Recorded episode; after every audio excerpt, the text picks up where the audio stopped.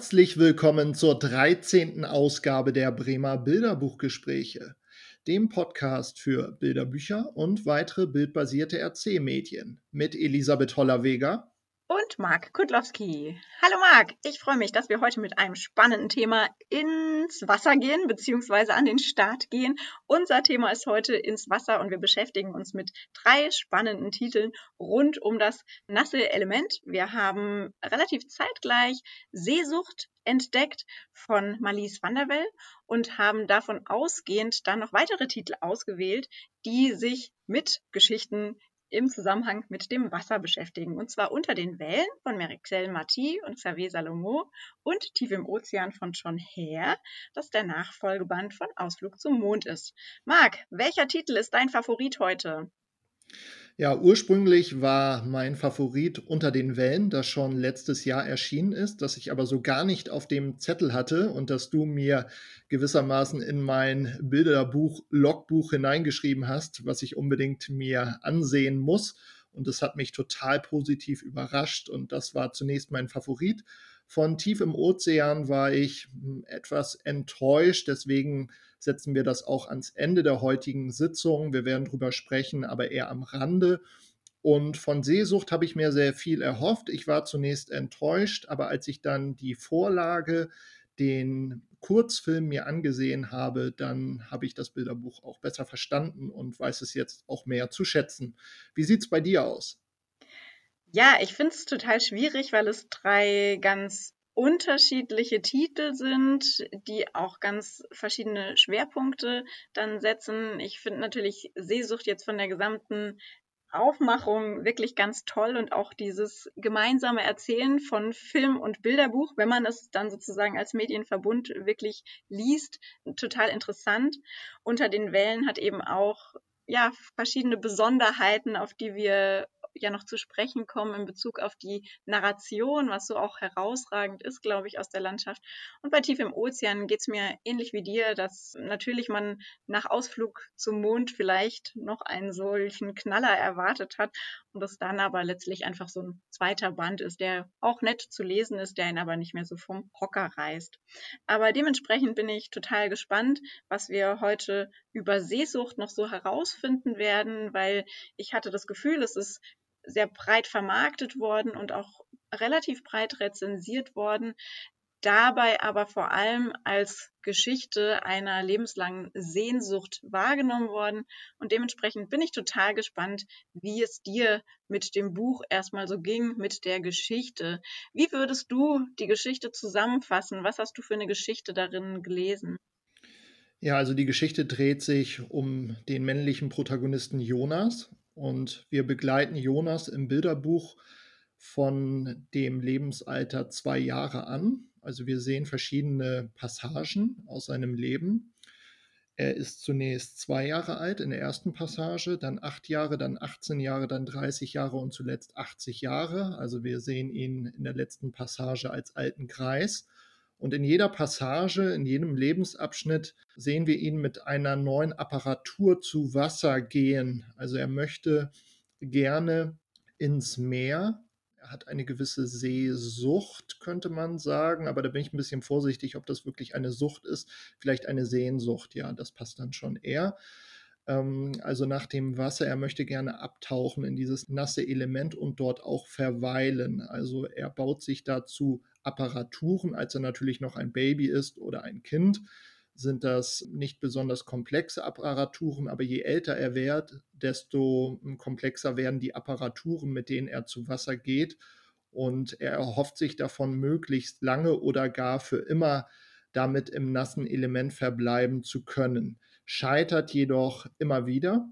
Und am Ende der Erzählung, als er 80 Jahre alt ist, ist es offen, ob er erneut scheitert, also ob er wieder auftauchen muss oder ob er unter Wasser bleiben wird. Das ist im Grunde genommen die Erzählung, ähm, der Kernerzählstrang. Aber es gibt ganz, ganz wichtige Kontextinformationen, die verschiedene mögliche Lesarten bedingen. Und darauf wollen wir jetzt, glaube ich, zu sprechen kommen. Denn durch oder über alle Literaturkritiken bzw. Rezensionen hinweg liest man immer von einer Lesart, nämlich dass das eine Art Parabel auf das Leben sei, eine Art Parole durchzuhalten, an seinen Träumen festzuhalten, denn irgendwann können sie doch in Erfüllung gehen.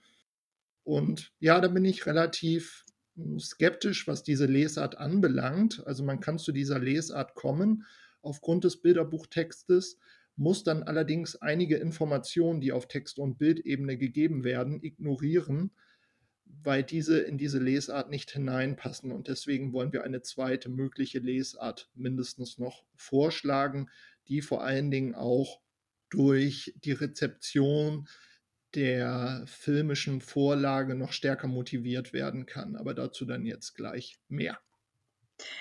Ja, vielen Dank für die ähm, auch nochmal sehr prägnante Zusammenfassung. Und ich bin auch so ein bisschen irritiert am Anfang ja gewesen in Bezug auf die Botschaft, als ich nur das Buch gesehen habe. Ne, habe ich mich auch gefragt, was soll mir das Buch sagen? Was wird hier überhaupt für eine Geschichte erzählt?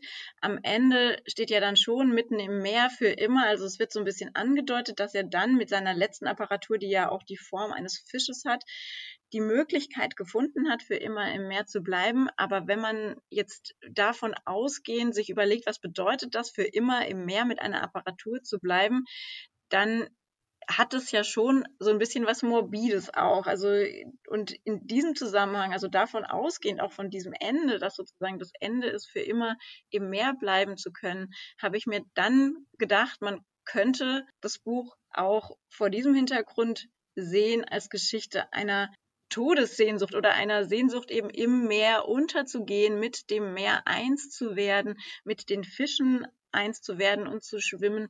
Und deswegen war ich auch so überrascht und auch so, ja, vielleicht auch ein bisschen unzufrieden mit den Rezensionen, die diese Lesart überhaupt gar nicht berücksichtigt haben, sondern das eher so, ja, so als Lebensparabel, wie du es gerade schon gesagt hast, gefeiert haben. Und das für mich eigentlich noch auch in diesen ganzen Entwicklungen der Apparaturen eher darum geht, wie man jetzt mit dem Meer eins werden kann. Ja, vielleicht lese ich mal kurz zwei Rezensionen vor, ganz exemplarisch, damit die Zuhörerinnen und Zuhörer wissen, worüber wir jetzt gerade sprechen. Also eine Rezension aus der FAZ am Sonntag. Ich zitiere. Die Collagebilder, die Malice van der Well geschaffen hat, sind magisch märchenhaft und in ihrer Sogkraft atemberaubend. Sie ziehen einen hinein in die Welt von Himmel, Sand und Meer, und durch das große Buchformat ist es wirklich, als würde man mit Jonas hinabtauchen in das faszinierende, in allen Nuancen leuchtende Blau. Zitat Ende. Eine zweite Rezension von Küstenkids unterwegs. Vielleicht magst du dazu gleich noch etwas sagen. Das war Teil einer sogenannten Blogparade. Zitat: Mit dem Minimalismus ihrer Worte und ihren faszinierenden Illustrationen ist Malice van der Well ein Werk gelungen, das ihre Leser inspiriert, ihrer eigenen Sehsucht, ihren Sehnsüchten und Träumen zu folgen, auch wenn dies Hartnäckigkeit, Hingabe und lebenslange Ausdauer erfordert. Zitat Ende. Ja, genau, das ist ja eigentlich auch interessant, jetzt so paratextuell betrachtet, dass das Buch dann eben so eine Welle ausgelöst hat, dass also zu einer Blogparade aufgerufen wurde. Was heißt, es sollten möglichst viele Blogger, Bloggerinnen über das Buch schreiben und es aber dann eben unter diesem Motto mehr oder weniger stand, wie du es ja gerade in den Rezensionen auch zusammengefasst hast. Und wenn man sich jetzt das Buch anschaut, finde ich, ergibt sich dann so ein Kontrast zu den Schilderungen auch, weil dieses Eintauchen in diese Farbenvielfalt oder dieses vielfältige Blau oder sowas, finde ich schwierig oder finde ich zumindest gar nicht so reizvoll, wie es da dargestellt wird, weil es ist sehr düster, es ist eigentlich auch ein bisschen dystopisch in der Darstellung der Mann, der mit dem Meer eins wird und mit dem Fischbarm eins wird, ist ja eigentlich auch immer nur alleine, einsam unterwegs und hat nur als einziges Lebensziel, da unterzutauchen in diese sehr, also meines Erachtens, düstere Welt. Da sind schon so ein paar Lebewesen, aber wenn man das jetzt zum Beispiel nochmal gegenüberstellt mit Tief im Ozean, ne, da haben wir ja wirklich so eine Farbenvielfalt und sowas, da kann man das ganz gut sehen, dass im Vergleich dazu Seesucht eigentlich schon relativ dunkel gehalten ist und nicht unbedingt darauf abzielt, die Unterwasserwelt besonders vielfältig und reizvoll und farbenfroh darzustellen. Wie ging es dir damit? Ja, in dem Kontext ist auch sehr interessant, dass der Verlag das Bilderbuch schon ab drei Jahren anpreist. Also das ist extrem früh und das kann ich überhaupt nicht unterschreiben. Dazu werden wir jetzt auch gleich kommen. Ja, auf jeden Fall, die Farbgebung ist eher dunkel, eher düster, eher gedeckt gehalten. An den Stellen im Meer, wo das Licht nicht besonders stark mehr hinscheint, so könnte es dort aussehen. Also man scheint schon in einer gewissen Tiefe unterwegs zu sein. Und dann fällt auch häufig in den Rezensionen äh, das Wort Tiefgründigkeit. Also ich hoffe, wir vermeiden das an dieser Stelle. Aber das sehe ich bei dem Bilderbuch so nicht, dass es besonders tiefgründig ist, ohne die Vorlage zu berücksichtigen. Es ist relativ umfangreich mit 78 Seiten. Dadurch hat es auch einen verhältnismäßig hohen Preis, 20 Euro. Hm, was ganz interessant ist, wenn man das Bilderbuch im Regal stehen sieht, dann geht man nicht unbedingt davon aus, dass dies auf Grundlage eines Kurzfilms entstanden ist, weil die visuelle Ästhetik, finde ich, deutet nicht unmittelbar darauf hin, dass wir es hier mit einer Verbilderbuchung zu tun haben. Ich habe nochmal bei mir in meiner kleinen Datenbank nachgeschaut. Es ist kein singuläres Phänomen, falls sich jetzt das die Zuhörerinnen und Zuhörer fragen. Es gibt auch weitere Bilderbücher, die im Nachklapp, also als Adaption zu einem Kurzfilm entstanden sind. Ich nenne mal drei beispielhaft. Vielleicht kennen einige von den Zuhörenden diese. Ganz bekannt sind die fliegenden Bücher des Mr. Morris Lesmore. Ich glaube, der Kurzfilm war auch für einen Oscar nominiert. Recht bekannt ist auch Der Kleine und das Biest von Markus Sauermann und Uwe Heidschötter. Uwe Heidschötter ist ja recht bekannt in der Szene der bildbasierten Erzählmedien und dann ein recht bekannter Autor, Martin Baltscheid, zusammen mit Katharina Sieg, Die Nacht des Elefanten. Es gibt noch weitere, so bummelig zehn in etwa sollten das sein. Also es ist kein singuläres Phänomen, das wir hier vorliegen haben, aber es ist auch nicht besonders üblich. Aber man stolpert nicht zunächst darüber. Das finde ich ganz interessant. Und das Bilderbuch kann natürlich nicht alle Filmbilder berücksichtigen, sondern nimmt eine gewisse Auswahl vor. Und man hat den Eindruck, dass die Auswahl so gestaltet ist, dass all das, was eine höhere Altersempfehlung notwendig machen würde, herausgekürzt wurde. Was bleibt, ist natürlich die visuelle Ästhetik, dieses Dunkle. Und das bricht meines Erachtens mit dieser Empfehlung für ab drei Jahre, weil das Ganze eben doch recht dystopisch daherkommt, rätselhaft. Ja, das stimmt. Also ich würde jetzt grundsätzlich gar nicht mal unbedingt sagen, dass die jüngeren Kinder immer all das brauchen, ne? so bunte Farben und leichte Charaktere. Was ich mich aber schon frage, ist, was sollen dreijährige Kinder mit diesem Buch anfangen? Also, ne, das ist ja dann auch immer so ein bisschen die Idee dahinter, dass man in irgendeiner Form von einem Buch mitgetragen wird, dass einem das Buch irgendwelche Welten eröffnet, irgendwelche Gefühlswelten, vielleicht auch eröffnet Zugänge zur Welt. Und hier finde ich, ist das so weit weg von dem, wie Kinder ihre eigene Welt erstmal wahrnehmen, dass ich das auch jetzt thematisch gar nicht unbedingt wüsste, was man damit anfangen sollte in so einem frühen Alter, also auch im praktischen Umgang mit dreijährigen Kindern würde mir dazu jetzt gar nicht so richtig was einfallen. Deswegen ist es interessant, dass es so zugewiesen wurde, also diese Altersgruppe auch um, hm, unabhängig davon, wie man normalerweise ne, jetzt Empfehlungen für diese Altersgruppe ausspricht. Das muss man ja auch nicht unbedingt immer mittragen, zu sagen, es muss immer alles ganz bunt und fröhlich sein. Aber in dem Zusammenhang geht es mir nicht ein, was den Kindern da mitgegeben werden soll an positivem Gefühl für eine literarische Welt. Da stimme ich dir absolut zu. Also auf der Formebene, auf der ästhetischen Ebene kann das auf jeden Fall auch sperrig sein, auch etwas düster. Also da kann man den Kindern auf jeden Fall auch etwas zumuten. Man sieht das ja auch an der Beliebtheit bei recht jüngeren Kindern von allein den Lacombe-Bilderbüchern. Da ist man ja auch häufig erstaunt. Auf der inhaltlichen Ebene sehe ich es auch wie du. Man muss sich ja fragen, was sind die geistigen Suchbewegungen von drei, fünf, sieben, zehnjährigen? Und das ist ein Bilderbuch, das stellt ein Leben im Zeitraffer dar. Verschiedene Stationen eines Lebens. Und ähm, wenn ich jetzt versuche, mich in mein, äh, in mein Kinderdasein zurückzuversetzen, habe ich gedacht als Fünfjähriger, okay, das wird noch ewig hin sein, bis ich Führerschein mache mit 18.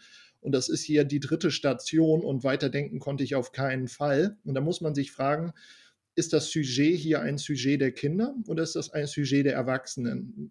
Ein bisschen analog zu Momo, wo man sich auch fragen muss, ist Zeitsparen ein Problem der Kinder oder ist Zeitsparen ein Problem der Erwachsenen? Also ist da das Sujet eigentlich eher an die Erwachsenen adressiert oder kann man auch sagen, nee, nee, da hat auf jeden Fall jeder Möglichkeiten zu partizipieren. Also wir haben dort den Aspekt des Crosswriting vertreten. Und hier würde ich aber sagen, bei Seesucht, hm, mit dem Crosswriting, ich weiß nicht so recht. Also bei Kleinkindern, Grundschule, hm, vielleicht die höheren Klassenstufen, aber tendenziell eher die Sekundarstufe 1.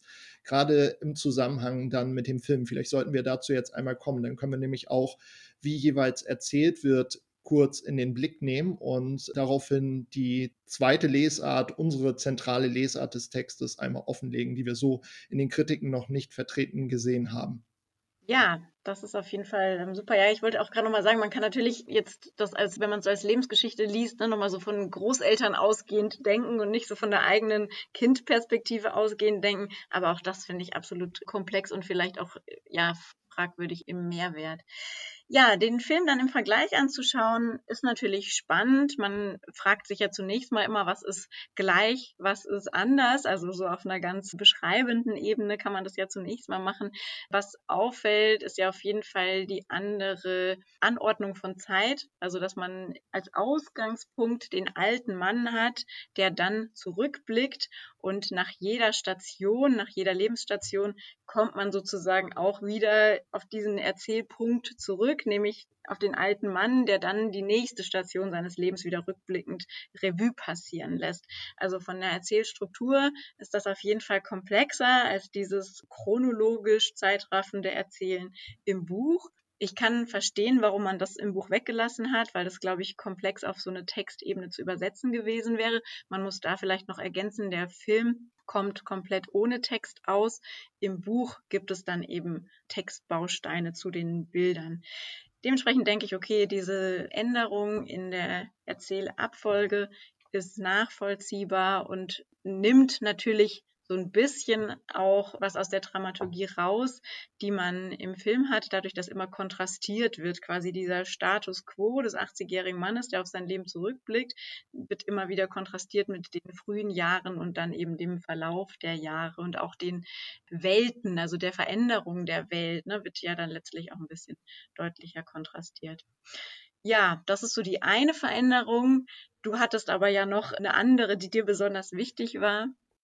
Also dadurch, dass wir die Geschichte erst einmal vom Ende, vermutlich vom Ende des Lebens von Jonas aus erzählt bekommen, ergibt sich zunächst eine ganz andere Wirkung. Also wir wissen, okay, das ist jetzt alles schon passiert und es läuft jetzt auf diesen Erzählzeitpunkt in der Gegenwart, als er 80 Jahre alt ist. Die Erzählung läuft daraufhin hinaus. Und im Bilderbuch ist es so, dass wir diesen Jonas über seine verschiedenen Stationen immer begleiten. Also dort haben wir ein gleichzeitiges, ein paralleles Erzählen. Jetzt ist aber der Clou, dass als Jonas 80 Jahre alt ist, die Welt sich komplett verändert hat. Wir haben eine Art Endzeit-Szenario. Also den Menschen steht das Wasser bis zum Hals, im wahrsten Sinn des Wortes. Alles ist überflutet.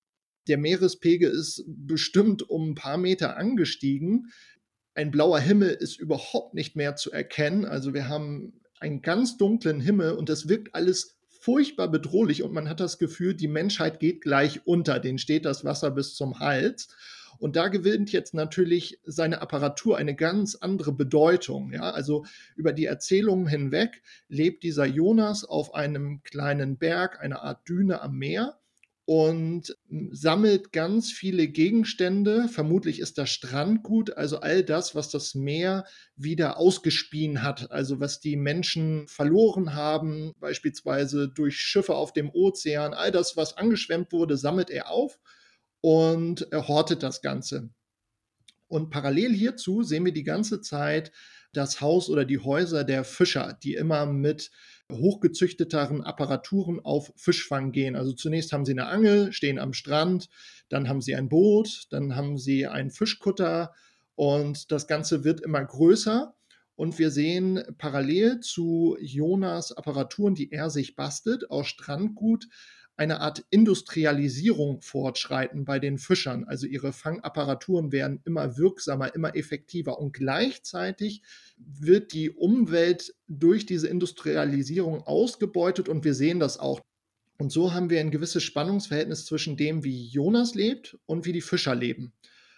Und dann gibt es eine ganz wesentliche Auslassung im Bilderbuch, nämlich als Jonas, ich glaube, das ist, als er 18 Jahre alt ist, haben die Fischer ein Fischerboot, vielleicht ist es auch, als er 30 Jahre alt ist, aber es ist auch nicht wesentlich, und sie fischen mit einem Fangnetz und er geht ihnen mit ihrer Apparatur ins Fangnetz und das sehen wir im Bilderbuch nicht. Und dann kommt noch im Film, was dann passiert, nämlich dass er mit den Fischen auf Deck des Schiffes gezogen wird und dort durch eine maschinelle Verarbeitungsanlage gezogen wird und die Messer kommen auf ihn zu, man sieht, wie die Fische durchgeschnitten werden. Also das ist alles recht drastisch. Und damit nicht genug. Zum Schluss landet er in seiner Apparatur auf dem Tisch der Fischer, die zu Abend essen wollen, in ihrem. Haus. Also völlig absurd. Sie jagen ihn dann vom Tisch und werfen ihm noch ihre Gabeln und Messer hinterher. Also sind sauer, wie überhaupt sowas dort ins Netz gehen konnte, beziehungsweise sie kennen ihn schon und sind genervt von seinen Apparaturen. Und Dadurch gewinnt dieses Endzeit-Szenario auch nochmal eine ganz andere Qualität, weil wir eben sehen, die Fischer, das Fischerhaus geht schon langsam unter, sie sind völlig ratlos, was sie machen sollen. Und Jonas, der die ganze Zeit immer gebastelt hat, der gehortet hat, hat nun so einen großen Fisch gebaut und kommt nun zum Zug. Es ist jetzt eigentlich auch der einzige Ausweg, noch zu überleben, nämlich mit diesem Fisch zu Wasser zu gehen und diese Trennlinie, also die Wasserlinie zu überwinden, dieses unüberwindbare Hindernis. Er musste ja immer wieder auftauchen, seine Apparaturen waren nicht gut genug. Und nun ist die Hoffnung, dass die Apparatur gut genug ist, sodass er in das Meer übergehen kann, um überhaupt zu überleben. Und das ist eben dann die ganz andere Lesart, als zu sagen, okay, das ist eine Parabel auf das Leben ähm, man soll einfach durchhalten, irgendwann wird schon gut. Das ist hier eine absolute Notwendigkeit. Hätte er seine Apparatur nicht, wäre dem Untergang geweiht, genau wie die Fischer. Und gleichzeitig ist es eben aber auch nicht so, dass man es als eine Art Selbstmord oder als eine Sehnsucht nach Transhumanismus deuten kann, weil ihm bleibt ohnehin gar keine andere Option. Also er würde sonst sterben an Land. Und das wird völlig ausgeblendet in allen Kritiken. Und das hat uns doch sehr überrascht.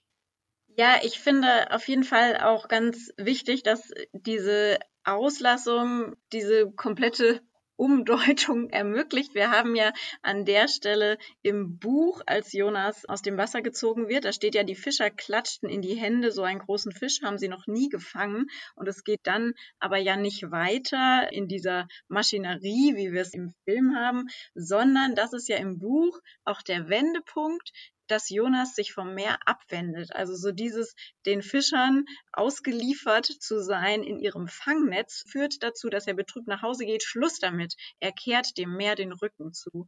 Und das hat ja sowas von, ich bin jetzt immer enttäuscht worden und jetzt möchte ich nochmal was anderes versuchen oder eben mich überhaupt gar nicht mehr mit dem Meer beschäftigen hm, ist das so eine bewusste Abwendung und was komplett anderes, als es eben im Film erzählt wird. Ich finde im Buch auch die Kontrastierung der Figuren komplett anders ausgerichtet. Da ist es so, dass der kleine Junge bzw. der älter werdende Mann immer der Verrückte ist in der gesamten Konstellation, der den Fischern im Prinzip auch immer so ein bisschen so ein Ärgernis ist oder ein ja, Anlass, ihn auszulachen oder wie auch immer.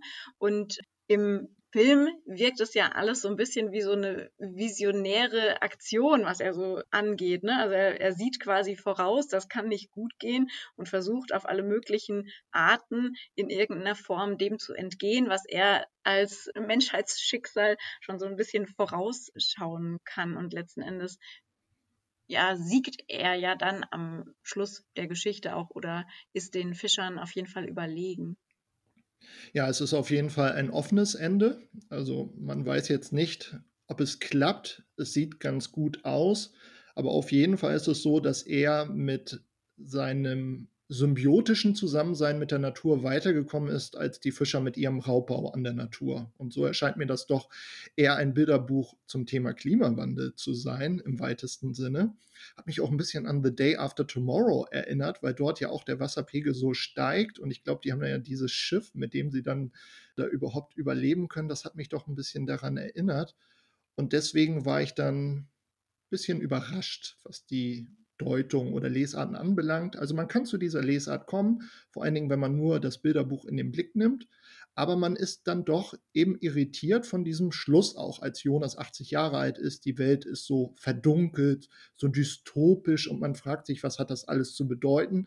Also eine Rezension auf Amazon ist auch sehr interessant, hm, vermutlich von einer Mutter, wenn ich das richtig interpretiert habe, die das ihren Kindern vorgelesen hat. Sie beschwert sich nämlich über ein Detail. Man sieht, an dem Haus von Jonas einen Taucheranzug baumeln und man kann auch das Ganze als Hangman deuten und sie hat das so gedeutet, als ob dort ein Kind an dem Haus aufgehangen worden wäre und hat deswegen das Bilderbuch retourniert, wenn ich das richtig verstanden habe. Genau, also hier steht, mhm, ja, man kann gar nicht wissen, ob das eine Mutter ist, könnte auch ein Vater sein. Also er oder sie schreibt, das gesammelte Strandgut enthält auch einen erhängten, leblosen Kinderkörper. Ich verstehe absolut nicht, wieso dieses Detail in einem Buch für Kinder vorkommt. Es hat absolut nichts mit der Geschichte zu tun und ist ziemlich verstörend. Wenn wir jetzt mal da mitgehen würden, was er oder sie dort liest, dann kann man natürlich auch das als Vorausdeutung auf das, was mit den Menschen passieren wird, lesen. Und das kann ja durchaus gewollt sein, aber daran sieht man dann eben auch, okay, da sind Informationen auf der Bildebene untergebracht, die eindeutig werden lassen, dass es sich eher an eine Zielgruppe richtet, die ja mit solch möglichen Lesarten schon umgehen kann oder auch an solch eine Zielgruppe richtet. Also man kann das auch einfach als Taucheranzug sehen, den er auch gefunden hat, der da hängt, um zu trocknen. Das ist auch eine mögliche Lesart. Aber man kann das natürlich auch als eine Art Vorausdeutung auf die Gefahr, die dann später drohen wird, wenn Jonas 80 Jahre alt ist, für die Menschen, also die Gefahr, die dann für die Menschen drohen wird, lesen oder deuten. Genau, im Film wird das ja dann auch noch so ein bisschen baumelnd dargestellt, dieses was auch immer es ist. Ich finde dann immer interessant, nach was die Leute so kommen, weil ich wäre jetzt nie auf ein erhängtes Kind gekommen in diesem ganzen Zusammenhang der Geschichte nicht, sondern eher eben als Relikt von früheren Tauchgängen von Jonas oder eben, wie du gerade schon gesagt hast, ne, irgendein Taucheranzug, den er halt dann im Meer gefunden hat, wie auch immer. Und dementsprechend, ja, zeigt es auch immer, ne, worauf man sich so versteifen kann in der Rezeption und was einen dann auch zu komplett anderen Stellungnahmen bringt zu dem Buch. Ja, im Film kann man vielleicht ja auch noch sagen, dass es ja keinen Text zwar gibt, aber da viel auch über die Musik erzählt wird. Und ich finde, die Musik unterstützt auch diese Lesart noch, die du dargestellt hast. Also auch, dass es eben bedrohlicher ist in der Musik an manchen Stellen und es aber dann auch eben so ein, ja, zwischendurch auch so positivere Klänge gibt, wo man dann das Gefühl bekommt, ja, vielleicht hat er jetzt für sich tatsächlich seinen Weg gefunden. Also da wird Stimmung auch auf jeden Fall viel über Musik transportiert. Auf jeden Fall. Die Geräusche sind auch nicht zu vernachlässigen, aber die Musik auf jeden Fall dadurch auch von dem späteren Erzählzeitpunkt her haben wir die stärkere Kontrastierung, wenn Jonas noch jünger ist. Da ist die Musik natürlich recht froh gestimmt oder vermittelt eine positive Grundstimmung und ja, dann mit dem starken Kontrast vom Endzeitpunkt her, also von diesem Endzeitszenario her, vermittelt das schon eher die Stimmung, okay, hier liegt etwas im Argen, das ist bedrohlich, was dort auf die Menschen, auf die Fischer und Jonas letztlich zukommt. Ja, genau. Deswegen würde ich eigentlich sagen, man müsste das so als transmediale Erzählung fast lesen, ne? zu sagen, wir brauchen eigentlich beide Medien. Also wenn man jetzt vom Buch ausgeht, braucht man auf jeden Fall noch den Film, um einen Kontext zu bekommen für die Geschichte, um es einordnen zu können. Und ich finde, es ist aber auch ein sehr gutes Beispiel für einen Medienvergleich. Also wie man natürlich sehen kann, wie unterschiedliche Medien erzählen, aber auch nochmal überlegen kann, wie kann denn im Buch überhaupt sinnvoll erzählt werden, wie können filmische Erzählweisen im Buch übernommen werden, aber was muss man vielleicht auch in einer filmischen Erzählweise verändern, beziehungsweise in der Adaption dann im Buch verändern, damit es noch in irgendeiner Form sinnhaft ist oder auch nicht. Genau, also dementsprechend dafür schon ein gutes Beispiel.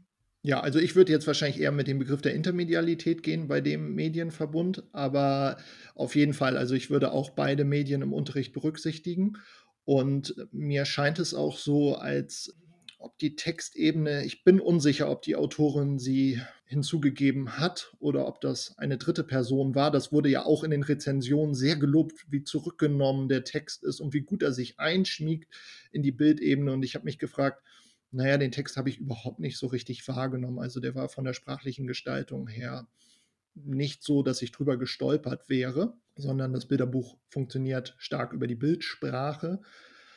Und ich denke, in der Zusammenschau, also ob man jetzt einen bewussten Medienvergleich vornehmen will oder anders damit agiert, das scheint mir auf jeden Fall zielführend für den Unterricht zu sein.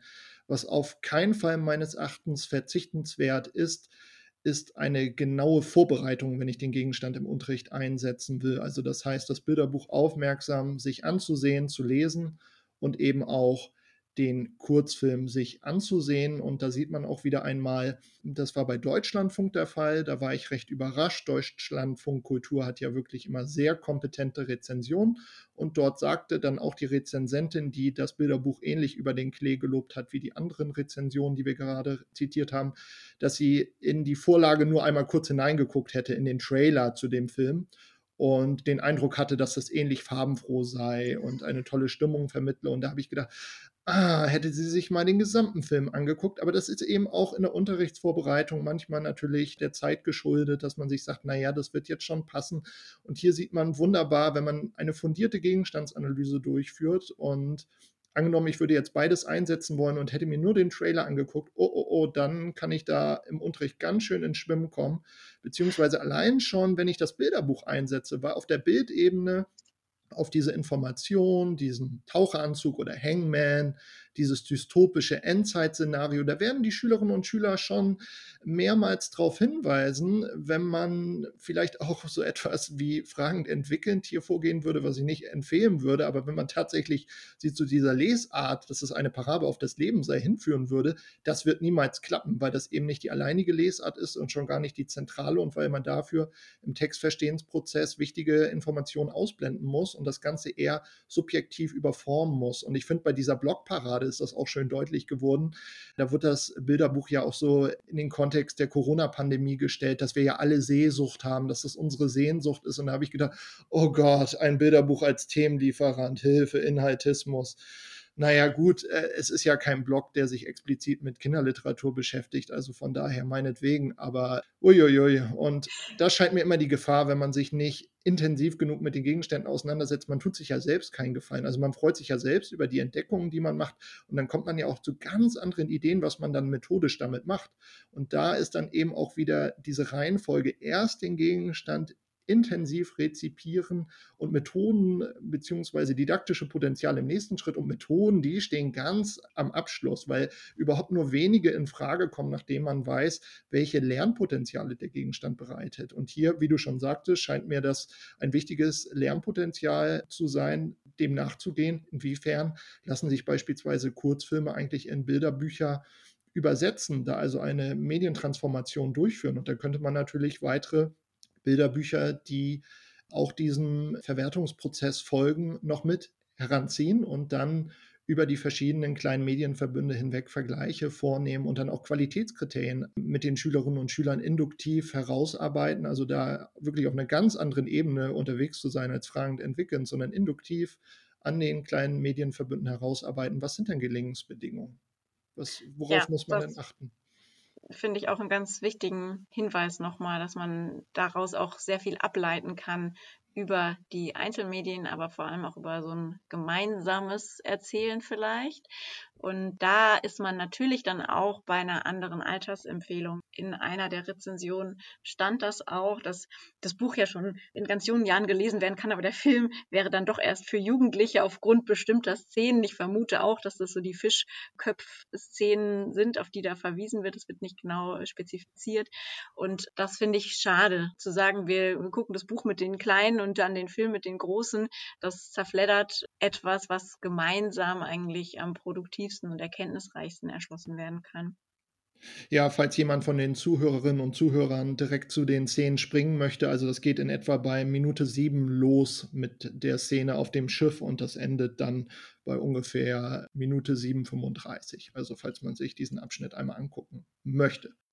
Aber am besten natürlich den ganzen Film sehen. Ja, der geht ja nur zwölf Minuten, also das sollte man auf jeden Fall tun. Das ist wirklich ein ästhetisches Gesamtkunstwerk.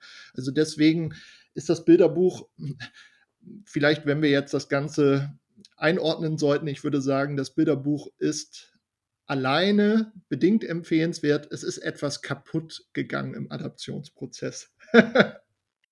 Ja, im Bemühen um eine Chronologie sind viele Deutungen weggefallen. Aber wir hoffen natürlich, dass es dann in der Kombination wieder auch produktiv ist, auch diese Weglassungen produktiv erschlossen werden können. Ja, es ist auf jeden Fall ein Bilderbuch, an dem man sich reiben kann und ich denke, das ist immer gut und das kann man eigentlich dann doch immer empfehlen. Also es ist auf jeden Fall komplex, gerade im Medienverbund dann. Ja, mit Komplexität haben wir es bei Unter den Wellen ja auch zu tun, aber auf eine ganz andere Art und Weise. Das ist ganz interessant, weil ich dieses Buch kennengelernt habe im Zuge der Juryarbeit für den Huckepack-Preis und es da sehr viel kritische Stimmen an dem Buch gab, es als Schockerbuch bezeichnet wurde und man sich relativ ja auf die Inhalte dann bezogen hat, würde ich jetzt mal sagen, auf die Inhalte, wie kann man ein Kind allein im Wasser treiben lassen und so weiter. Und deswegen, Marc, interessiert mich besonders, was du von dem Buch denkst. Oh, Also erstmal, ich bin total begeistert von dem Buch. Ich finde, das ist ein ganz, ganz tolles Buch und ich hoffe, ich kann das jetzt in der gebotenen Kürze der Zeit begründen oder wir zusammen. Also um was geht es erstmal? Es geht um einen Strandtag, es geht um zwei Jungen, die im Wasser baden, beziehungsweise einer befindet sich schon im Wasser, schwimmt dort in seinem Schwimmreifen, scheint aber zu alt zu sein für einen Schwimmreifen. Der Junge, der zu ihm hinschwimmt, spricht ihn darauf an und ähm, ja, wendet sich dann auch schnell von ihm wieder ab, als der Junge dann sagt, nee, nee, ich bleibe noch hier ein bisschen im Wasser, ich komme jetzt nicht mit Fußball spielen und ja, man wundert sich, okay, warum ist er da im Schwimmreifen, warum folgt er jetzt nicht diesem freundlichen Jungen, der ihn da einbeziehen möchte in die Peer Group und ähm, dann taucht der Junge plötzlich ab durch so einen Schwimmreifen unter Wasser und wird zum Fisch. Und man fragt sich erstmal, okay, wie passt das überhaupt zur Erzählung dazu? Und dann gibt es einen harten Cut. Wir sehen die Mutter am Strand liegen, die scheint geschlafen zu haben und äh, sorgt sich dann plötzlich um ihr Kind, das sich ja im Wasser befindet. Und dann stellen wir fest, okay, da scheint die Mutter von den, dem Jungen zu sein, der noch eben im Schwimmreifen war. Und was hat das jetzt zu bedeuten, dass er sich in einen Fisch verwandelt hat, der unter Wasser jetzt schwimmt? Heißt das, dass er untergeht, die Mutter nicht auf ihn geachtet hat?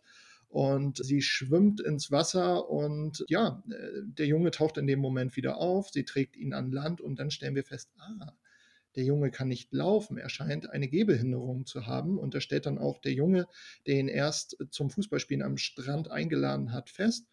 Und es scheint so, als ob er sich dafür entschuldigt. Und das ist wirklich eine ganz große Geste der Menschlichkeit und finde ich auch ganz wichtig. Äh, ganz unprätentiös geht er dorthin. Und so ist auch das Thema, im weitesten Sinne kann man ja sagen, Thema Inklusion, aber es spielt überhaupt gar keine große Rolle, sondern es ist mehr eine Alltagsgeschichte, vielleicht eine Stunde am Strand, die extrem zeitraffend erzählt wird. Und da komme ich jetzt auch wirklich zum absoluten Punkt, mit dem das Bilderbuch wuchern kann. Es ist auf der Bildebene ganz toll gestaltet. Ich will das mal an einigen Details festmachen. Also wir haben dort pluriszenisches Erzählen. Das sieht man gar nicht so häufig im Bilderbuch. Das bedeutet, dass auf einer Seite oder einer Doppelseite mehrere hm, Figurenbewegungen dargestellt werden. Also wir sehen dann einen Jungen, der sich noch am Strand befindet, dann wenige Meter daraufhin im flachen Wasser, dann taucht er ein und dann ist er unter Wasser. Also wir sehen auf einer Seite, die eigentlich einen Zeitpunkt zeigt, verschiedene Handlungen dargestellt, also wie die Figur sich bewegt. Das verleiht dem Ganzen eine extreme Dynamik. Dann diese harte Blende auf die Mutter. Wir sehen sie aus einer Art Vogelperspektive, Helikopterperspektive. Das erinnert stark an den Film, also als filmischer Bezug, der harte Schnitt dann, als die Mutter erschrocken ins Wasser springt und dem Jungen nachschwimmt und er sich nicht im Schwimmreifen befindet, hat die Mutter gar keine Augen mehr. Also die sind komplett weiß. Das ein Stilmittel aus Manga oder Anime. Auch total interessant hier eingebunden. Oder zum Schluss, als der Junge sich augenscheinlich, wir wissen es nicht genau, aber auf der Bildebene ist schon recht eindeutig, sich bei dem Jungen, der nicht laufen kann, entschuldigt, hat er die Hand am Hinterkopf, also ein typisches Zeichen für Verlegenheit. Äh, auf jeden Fall auch immer im Manga oder Anime zu sehen. Und so gibt es ganz viele feine Details auf der Bildebene, die das Bilderbuch extrem schnell rezipierbar machen, dem Ganzen eine Dynamik verleihen, zum Beispiel durch das pluriszenische Erzählen und auch wieder immer Anleihen an andere Medien machen, so dass ich weiß gar nicht, wie ich das erklären soll. Es ist einfach, es ist einfach divers in der Form, wie es erzählt auf der formalen Ebene und es ist recht offensichtlich. Und auf der inhaltlichen Ebene spielt dieses Diverse überhaupt gar keine große Rolle, sondern wir sehen zum Schluss, man könnte da ja auch ein Riesending draus machen. Oh Gott, äh, das hätte doch wissen müssen, dass der Junge nicht laufen kann, wenn solch ein schon verhältnismäßig älterer Junge noch in einem Schwimmreifen sich befindet. Oh, wie ist es peinlich. Und er geht einfach hin und entschuldigt sich und wir sehen, dass er verlegen ist. Und ich habe sofort gedacht, ja, das kennt man auch. Und man geht da manchmal eben nicht hin. Und das ist falsch. Und das finde ich ganz toll am Ende des Bilderbuchs, dass es zum Reflektieren anregt über die eigene Haltung. Wie gehe ich eigentlich damit um mit dem Thema, indem es eben ganz klein mit dem Thema umgeht. Das hat mir super gefallen an dem Bilderbuch. Ja, ich glaube, da hast du jetzt auf jeden Fall sehr überzeugend Werbung gemacht für das Buch und ich finde richtig toll, dass du so viele Verweise jetzt auch nochmal deutlich gemacht und an Beispielen gezeigt hast, weil ich auch denke, dass es darauf auch ankommt, auf diese Vielschichtigkeit des Erzählens und eben die weit über so eine inhaltliche Lesart, wie kann die Mutter nur ihr Kind vergessen, sozusagen hinausgeht. Ich finde auch interessant die Annäherung der Jungs, dass du das so eindeutig als Entschuldigung so wahrgenommen hast, ne, weil das sagt der Text eben, wird es ja nicht erzählt, wir sehen einfach nur eine Annäherung, der Junge streckt ihm die Hand hin und er kratzt sich so ein bisschen am Hinterkopf, aber es wird ja gar nicht so genau, also es bleibt ja offen, ne? man hat ja hier eigentlich so eine Leerstelle, was findet zwischen den beiden Jungen statt, man sieht aber, dass sie sich dann jedes Bild ein Stückchen mehr nochmal annähern. Und was daran toll ist, und das wurde ja dann auch schon in den Rezensionen zu dem Buch gelobt ist diese unaufgeregte Darstellung von Diversität, die wirklich eine Seltenheit ist im Bilderbuch. Dass Diversität nebenbei erzählt wird und nicht so sehr im Fokus und nicht so sehr erklärend darauf eingegangen wird, was ja dann letztlich auch immer mit irgendwelchen Botschaften verbunden ist. Alle sind gleich und alle müssen gleich behandelt werden und so weiter. Das wird hier einfach nur durch Gesten viel eindrucksvoller vermittelt, als es Worte jemals vermitteln könnten. Und das finde ich auch richtig stark. Wir haben ja hier so ein bisschen so eine Verschmelzung von ja auch so fantastischen Elementen, weil diese Szene, wo der Junge zum Fisch wird, das wird ja nicht so richtig aufgelöst. Er nimmt aus seiner Unterwasserexpedition ja auch eine Kette mit, die er der Mutter dann übergibt. Das heißt, es ist so eine Verschmelzung auch von einem vielleicht teilfantastischen Erlebnis als Fisch und dann einem Produkt, das er aus diesem Erlebnis mitnimmt. Das heißt, das verbindet sich auch ein bisschen und da bleiben eben auch viele Leerstellen. Also wo hat er jetzt diese Kette her und inwiefern war er jetzt ein Fisch? Wer hat jetzt was geträumt? Ist es teilweise eine Traumhandlung gewesen? Also ich finde, man kann dann über ganz viele Dinge sprechen und über dieses Thema Diversität muss man dann gar nicht mehr viel sprechen, sondern das ist ganz selbstverständlich hier dargestellt. Ja, also diese teilfantastische Handlung finde ich auch besonders reizvoll, um das Bilderbuch mehrmals zu betrachten. Also man fragt sich dann wirklich, er geht unter die Wasserlinie, das ist dann der Übergang in die fantastische Ebene, wo er in dieses Schiffswrack taucht und diese Perlenkette, das habe ich zunächst gar nicht wahrgenommen, dass er diese vielleicht mitnehmen könnte. Also man sieht die dort in der Schatztruhe, glaube ich, liegen. Und als er dann wieder am Strand ist, gibt er die Perlenkette der Mutter und man fragt sich, ist das jetzt wirklich passiert? Und das ist ja immer ein typisches Stilmittel von fantastischer Literatur, dass aus der fantastischen Ebene, auch wenn es ein Traum gewesen sein sollte, ein Artefakt mitgenommen wird, das diese Reise nochmal verdichtet zeigt oder als Erinnerung konserviert und auch nochmal darstellt, dass die Figur durch die Reise auf der fantastischen Ebene gewachsen ist. Also selbst wenn es keine äußere Handlung war, wenn er sich nicht in diesen Fisch verwandelt hat, so ist doch in dem Moment der Ablehnung, als der Junge dann gesagt hat, ja, dann bleib mal hier in deinem Schwimmring, doch irgendetwas mit ihm passiert. Also es ist eine Art Krisensituation für den Jungen und wie er die kompensiert. Und das finde ich ist auch nochmal ein schöner Reflexionsanlass, dass man sich fragen kann, okay, was macht vielleicht, man kann sich da nicht hineinfühlen, aber was macht so ein Moment der Ablehnung? Hm, wie prägt sich da eine Form von Resilienz aus bei diesen Kindern. Das sind mögliche Gesprächsanlässe, die sich da bieten und die auch wirklich gar keine eindeutigen Antworten zulassen. Und ja, wie du schon sagtest, ein schwieriges, ein schweres Thema wird hier mit Normalität ganz unaufgeregt begegnet. Und das ist wirklich gelungen. Ja, wir haben ja auch den Jungen, der dann sagt, das ist ein Geheimnis, ne, wo er die Kette her hat. Das heißt, er hat dann so seine Erfahrung gemacht und hat daraus etwas mitgenommen, das sich jetzt hier so materialisiert, dann in dieser Kette und kann dann natürlich auch nochmal anders auf den Jungen reagieren, der dann auf ihn zukommt. Den sieht man ja erstmal so aus der Frontalperspektive. Er läuft so ein bisschen rot an auf dem Bild. Das finde ich auch nochmal ein Zeichen für das, was du vorhin gesagt hast, für diese Verlegenheit, die er dann in dem Moment plötzlich empfindet, als er sieht, oh meine Güte, der kann ja gar nicht laufen und ich habe ihn jetzt ein Stückchen abgewiesen oder dann halt so zurückgelassen. Ja, das wird dadurch auch nochmal ganz gut erzählt. Also auch durch diese verschiedenen Perspektiven, die du ja vorhin auch schon angedeutet hast oder ausgeführt hast, ja in ganz vielen Beispielen, die man da auch nochmal sehen kann. Also Erfahrungen brauchen ja immer mindestens eine Irritation, wenn nicht gar einen krisenhaften Moment. Und hier finde ich es wirklich schön, also schön in Anführungsstrichen, der Junge im Schwimmring hat eine Irritation erlebt, wenn nicht gar eine krisenhafte Erfahrung macht er, aber auch der Junge, der ihn angesprochen hat, denn er hatte ja gar nichts Böses im Sinn. Und wir gleichzeitig, also ich habe mich stark mit dem Jungen, der ihn anspricht, identifiziert. Und für mich war das auch so eine Irritationserfahrung, die wirklich zum Reflektieren veranlasst hat. Und das will ja Literatur letztlich leisten. Literatur ist ja eingeklammerte Wirklichkeit. Wir haben hier keine eins zu eins Relation.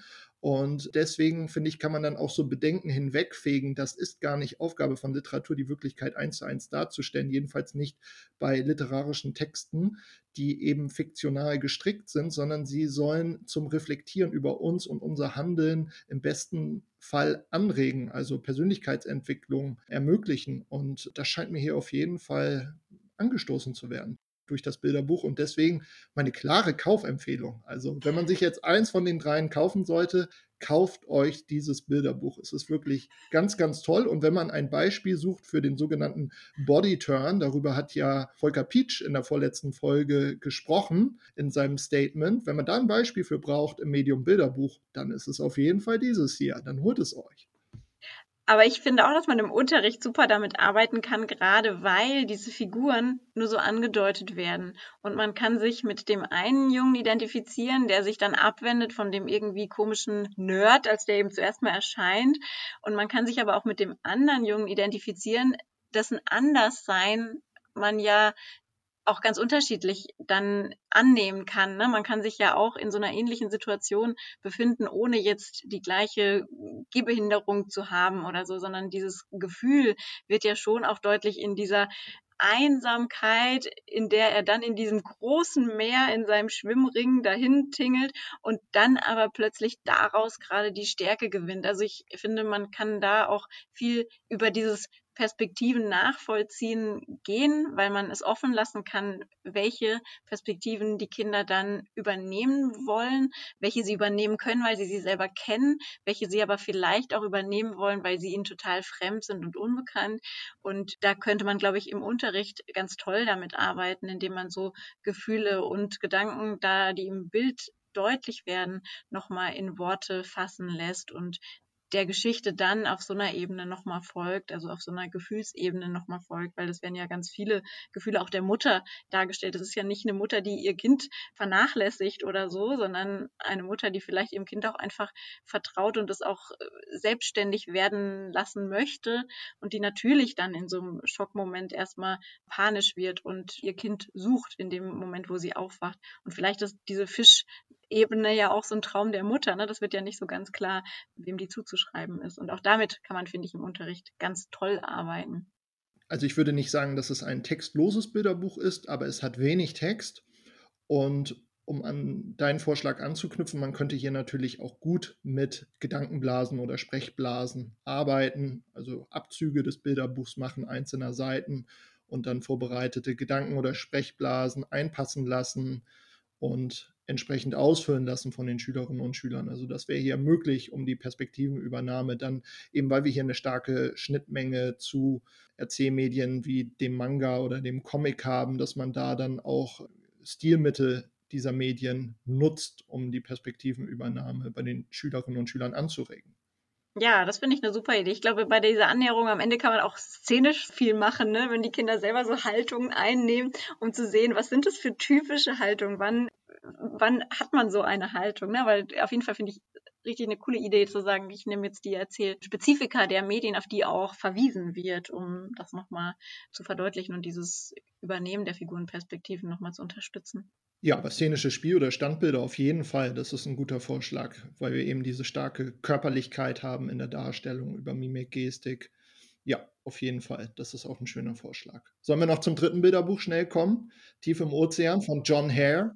Ja, vielleicht ganz schnell. Wir haben ja Ausflug zum Mond jetzt hier noch gar nicht äh, besprochen, aber es ist sehr breit besprochen worden und ja auch in der Praxis inzwischen sehr beliebt und ist auch ein tolles Buch. Tief im Ozean ist ja jetzt das zweite Buch und ich habe jetzt im Rückblick immer wieder versucht zu überlegen, warum packt mich dieses Buch nicht. Und dann habe ich versucht erstmal zu überlegen, okay, ist es deswegen, weil ich so begeistert von Ausflug zum Mond bin und jetzt dachte, das muss nochmal getoppt werden?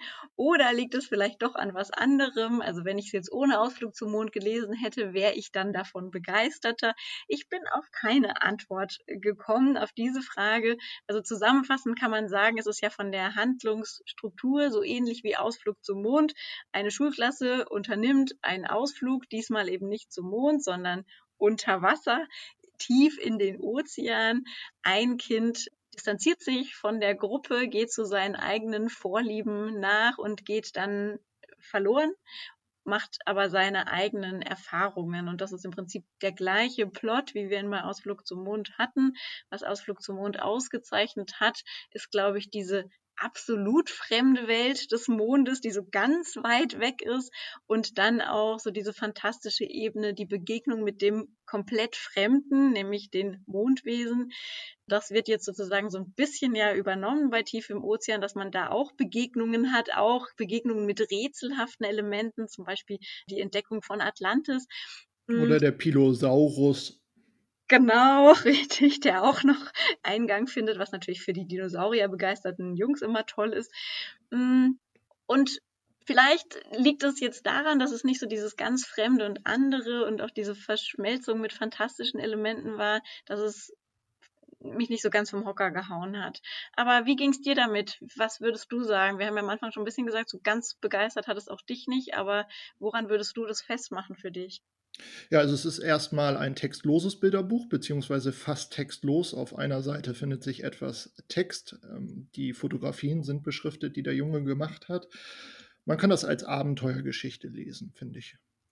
Hm, was mir gut gefällt bei dem Bilderbuch, also Ausflug zum Mond habe ich verschenkt, aber selbst nicht gelesen. Das heißt, ich war ganz unbefleckt, was das Ganze anbelangt. Aber ich muss sagen, das Bilderbuch ist nicht schlecht. Aber es ist eben auch so, es tut nicht weh.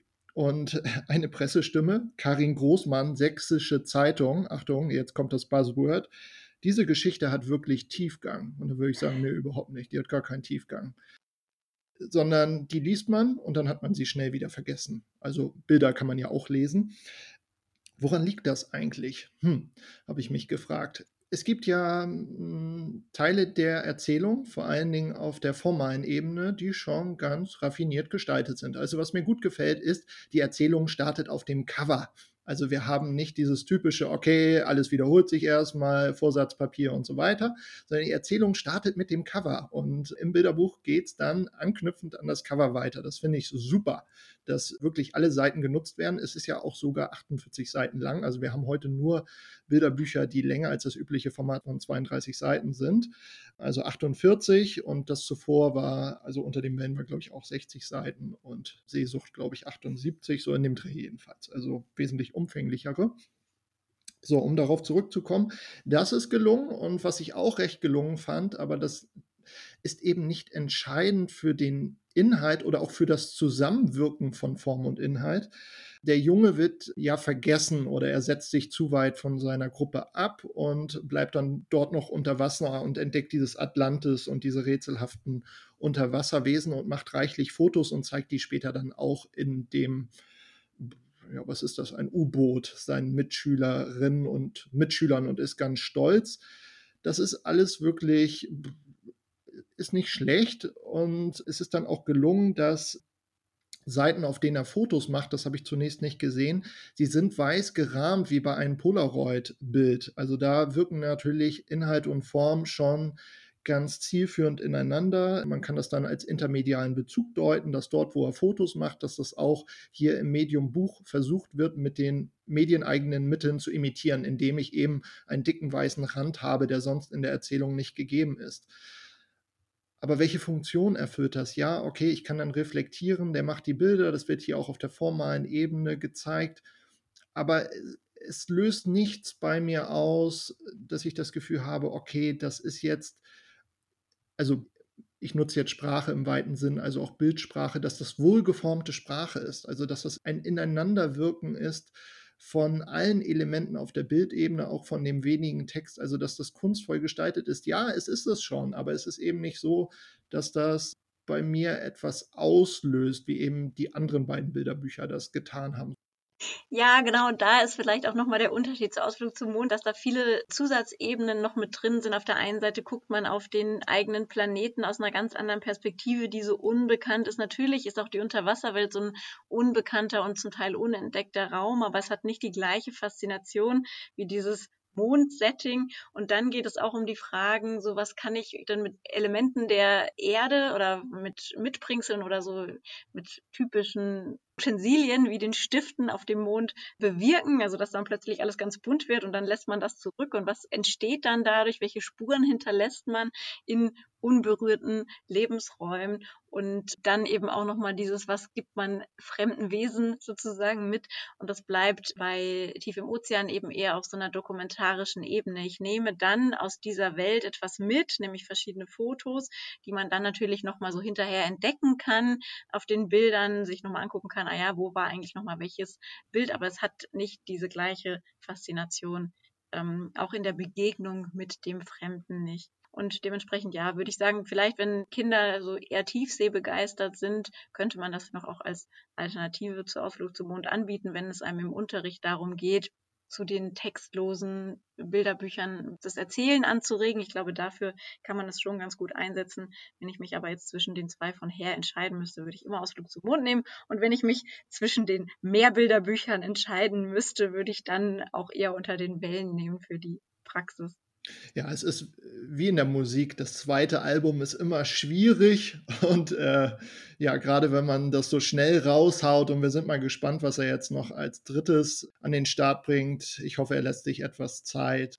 Ja, sehr schön. Was bringen wir als nächstes, Marc? Wollen wir noch was verraten? Nächsten Monat haben wir schon die Huckepack-Preisträger im Gepäck, oder? Genau, und wir werden uns da beschäftigen mit denjenigen, die hinter dem Preisträgerbuch stehen. Und ich hoffe, ihr seid wieder mit dabei, weil es wird bestimmt höchst spannend. Auf jeden Fall, da würde ich auf jeden Fall einschalten. Das sind, ja, nee, ich sag gar nicht. Ist das eigentlich eine Person, zwei Personen? Ich glaube, wir wissen das gar nicht. Ne? Wir wissen es nicht. Nee, nee. Wir können das erst nächstes Mal herausfinden. Ah, okay, alles klar. Okay, dann, ähm, ne, wir wünschen euch noch einen guten Monat. Seid auf den nächsten Monat, auf die nächste Folge gespannt. Wir freuen uns schon sehr und ja, bleibt gesund. Bis dahin, euch eine gute Zeit und Elisabeth, danke dir für das schöne Gespräch. Danke dir. Bis zum nächsten Mal. Tschüss. Ciao.